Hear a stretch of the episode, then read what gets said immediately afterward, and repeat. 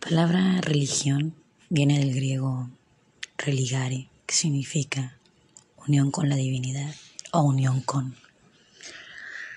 Realmente la religión ha unido, nos ha unido como humanidad o nos, o nos sigue separando.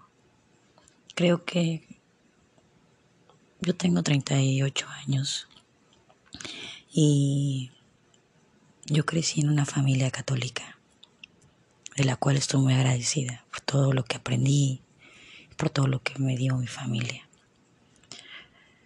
Pero el estar agradecido con eso no me hacía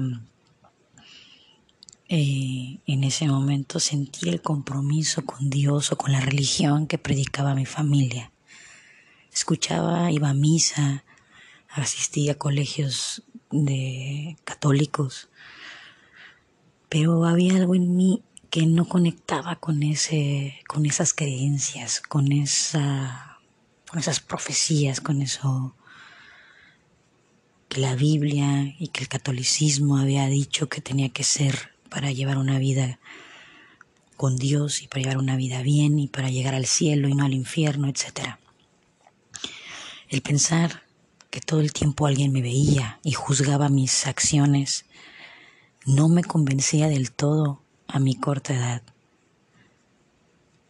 Mm, bajo esas creencias tuve muchas creencias propias que limitaron mucho mi, mi forma de hacer muchas cosas y de pensar y de actuar, etc. A lo que voy con todo esto y no es algo quiero yo hablar en contra del catolicismo, las religiones, nada que ver, simplemente es mi punto de vista y cómo yo desde mi corta edad ahora he visto la evolución de esas creencias y cómo afectaron mi vida. El hecho de, de sentirme juzgada me hacía tener miedo a mí, a actuar. Tenía miedo a seguir mi instinto, tenía miedo a no ir al pie de la letra de, lo que el catolicismo decía y no ser yo. Dejé de ser yo por miedo. Y eso a mi vida adulta me trajo muchas inseguridades. Me trajo mucha falta de confianza en mí misma.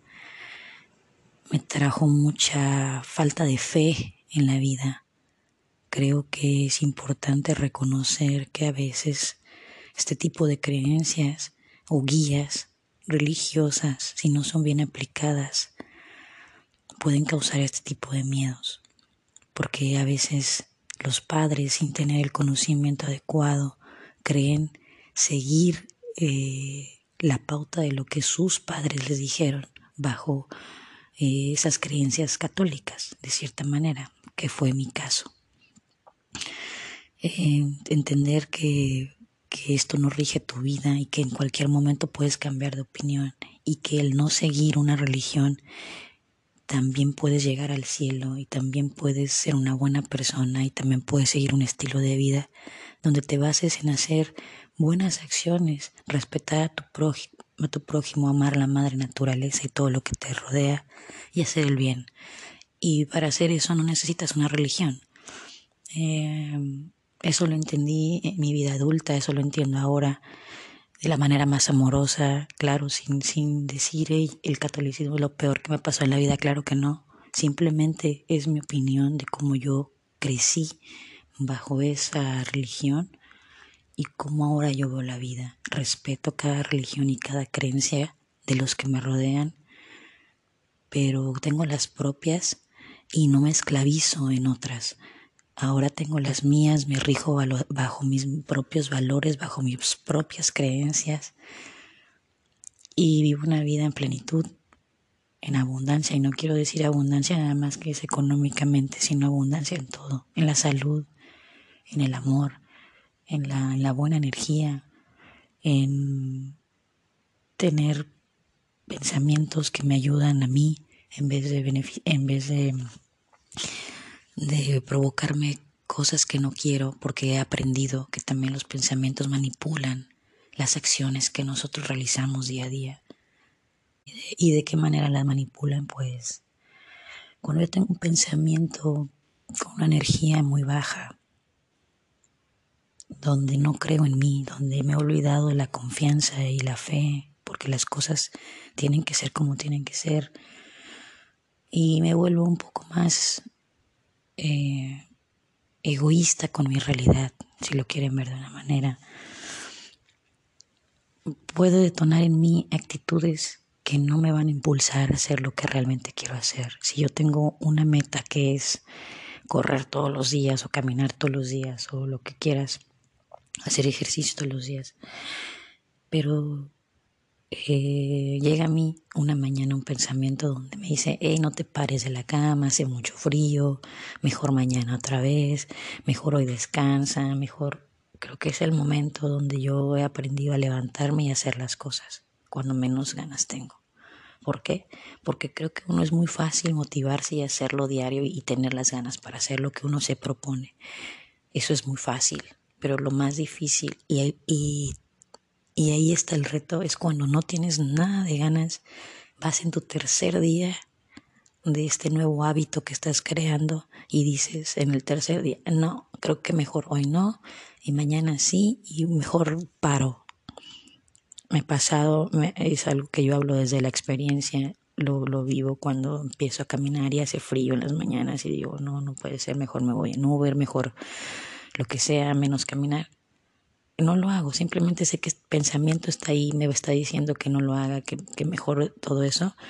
Lo dejo pasar, me levanto, hago como si ese pensamiento no hubiera existido y con toda la flojera, lo mejor que quiera tener el cuerpo porque se acaba de levantar lo hago, no dejo que eso sea una excusa porque no ha sido excusa en días anteriores, ¿por qué va a ser hoy? Creo que tener un entrenador en la mente que te ayude a levantarte a ti mismo en vez de tener a alguien que te quite las ganas de hacer lo que quieres hacer en la vida es mucho mejor y construye más al final del día que escuchar esa voz interna cuando te dice no lo hagas mañana ya llevas tres días, ya avanzaste, ya detente ahí. Creo que he aprendido también que el entender o tener conciencia de nuestro cuerpo y lo que consumimos para que éste se desarrolle y encuentre las energías, las proteínas, las vitaminas y todo para seguir pues haciendo sus funciones, todos los sistemas que nos, que nos forman como seres humanos, entiendes que hacer ejercicio, comer bien, hidratarse mejor, no es una cuestión de obligación, es un compromiso contigo mismo, es un compromiso contigo mismo que solamente te va a traer beneficios a ti, a nadie más, porque es tu cuerpo, es tu templo, es donde se genera todo, hasta tu pensamiento, que te lleva a una emoción y la emoción te lleva a una acción. Entonces, tener conciencia de que todo esto es lo que nos forma, de lo que es lo que somos en la vida, nos permite entender que tener una mejor alimentación, hacer ejercicio, tener mejores horas de sueño, hidratarse, tener mejores relaciones con tu entorno, con la vida, con tus amistades, con tus familiares, con, con quien sea que convivas a diario. Eso te hace mejor a ti, no a los demás, a ti a ti porque te levantas con más ganas, tienes un mejor cuerpo, tienes una mejor calidad de pensamiento, una mejor mm, forma de gestionar tu día, tus emociones, tu vida, tus relaciones. Y te da, te sientes satisfecho con lo que haces, con la vida que llevas. Cuando uno siente plenitud en la vida que vive, deja de llenar vacíos, deja de llenar vacíos comprando cosas que a lo mejor le van a hacer eh, te van a hacer falta por un momento. La, adquieres y dices, ay, no sé ni para qué la compré, no, realmente no la necesitaba. O, no sé, a mí me ha hecho hacer conciencia de muchas cosas en mi vida que antes yo no veía, no me daba cuenta. Y eso creo que es importante también, tener conciencia de cuánto consumes, de qué consumes, eh, en qué gastas tu dinero. El dinero es una energía que está con nosotros y nos ayuda a tener opciones en la vida. El dinero no es más que eso. No es, no es un estatus social en la vida, no, no te da eh, la salud eterna, no te da el amor eterno ni la familia eterna. El, el dinero es simplemente otro tipo de energía en este plano terrenal que nos ayuda a tener opciones. Si nosotros generamos esa energía del dinero y estamos en paz con él y dejamos de creer que el dinero es malo, que la gente rica es mala, que los ricos y los millonarios del mundo están comploteando en contra de los pobres y nos quieren exterminar, creo que una vez que quitas esas ideas de tu cabeza y comienzas a tener paz hasta con el dinero, y recibirlo de esa manera, entender que es una energía más, es algo que te va a ayudar a tener más opciones en la vida y que debes aprender a cuidar y a saber en dónde lo vas a invertir y gastar, porque también es una energía invertida en otras energías. Entonces, si lo ves desde ahí, tú, o al menos mi ideología de, de que el dinero era malo o que no era para mí, cambió y de esa manera también ha cambiado mi estilo de vida o mi forma de, ver las cosas. Creo importante hablar de todo esto al inicio del año porque sé que estos audios a mí me ayudan a recordar en dónde estoy pisando actualmente o qué es lo que he aprendido en este tiempo que he estado estudiando psicología y que he estado leyendo mucho acerca de cómo funciona pues todo esto de el desarrollo humano, de dónde venimos, eh, a qué se debe que, que, actuemos de ciertas maneras, de dónde vienen las emociones que a veces no entendemos, de dónde vienen esas frases que uno dice, tengo sentimientos encontrados, ¿por qué lo digo? ¿Qué es lo que estoy sintiendo en ese momento? He entendido que, que también yo debo eh, hablar de la manera más, eh, pues, donde yo me quiera dar a explicar, me quiera dar a entender más bien lo que quiero decir de una manera clara y concreta. Eso estoy aprendiendo sin darle tantas vueltas a las cosas. Eh, y bueno, creo que es todo lo que decía el día de hoy. Me, dio, me da mucha risa que suelo escribir reflexiones en mis redes sociales de vez en cuando y las escribo desde el alma, como ahorita estoy haciendo este audio en la madrugada, porque es la hora en la que me, de repente me despierto, 5, 4 de la mañana, y, y comienzo a pensar o me despierto con esta idea en la cabeza de decir algo, de hablar algo o de expresar algo, escribir, y lo hago. Entonces, el día de ayer me tocó hacer eso. Me vino, es una reflexión como esta Solo que ayer la escribí y la puse en mis redes sociales. Y varias personas me preguntaron que si había consumido algún tipo de droga para escribir eso. Si nos diéramos cuenta que la misma meditación es un tipo de eh, riego similar al, al de cuando estás enamorado, cuando tienes una droga en el sistema, cuando tienes alcohol. Digo similar porque estás pensando de una manera muy diferente. Estás en otro nivel de conciencia.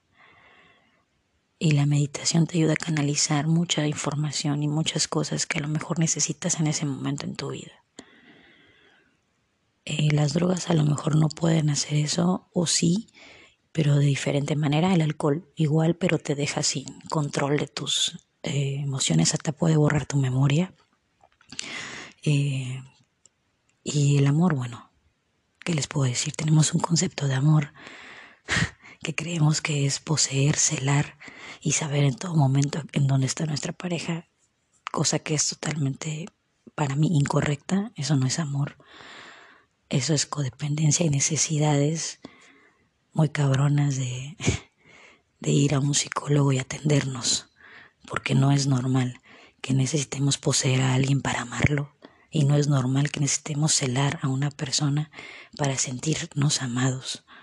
Eh, pero creo que cuando tienes esa plenitud en tu vida y esa satisfacción de que lo haces bien para ti, no necesitas llenar vacíos de ningún tipo, ya no sea ni de amor, ni de materiales, ni de personas, ni de nada.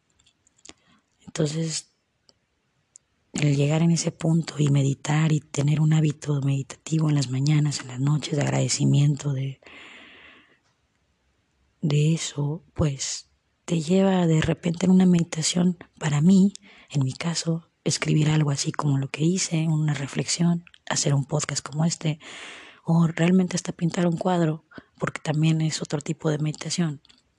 Entonces, eh, he visto cuadros que he pintado en meditaciones que me han venido a la cabeza y digo, ah, esto voy a hacer y eso pinto. Eh, entonces, solamente quiero aclarar eso. A veces los seres humanos no necesitamos drogas ni estupefacientes de ningún tipo para canalizar cosas o decir cosas que a lo mejor a otros les van a parecer fuera de este mundo o muy cursis o muy espirituales o muy yogis o muy hippies o lo que sea. Cosa que a mí me ha dejado de importar desde hace mucho, si no, no estaría haciendo estos audios, ni escribiendo lo que escribo, ni tratando de abrir conciencia en las personas que me rodean y me escuchan, eh, con mi experiencia en lo que yo he vivido, contando lo que me ha servido a mí en la vida para tener esta paz y esta tranquilidad.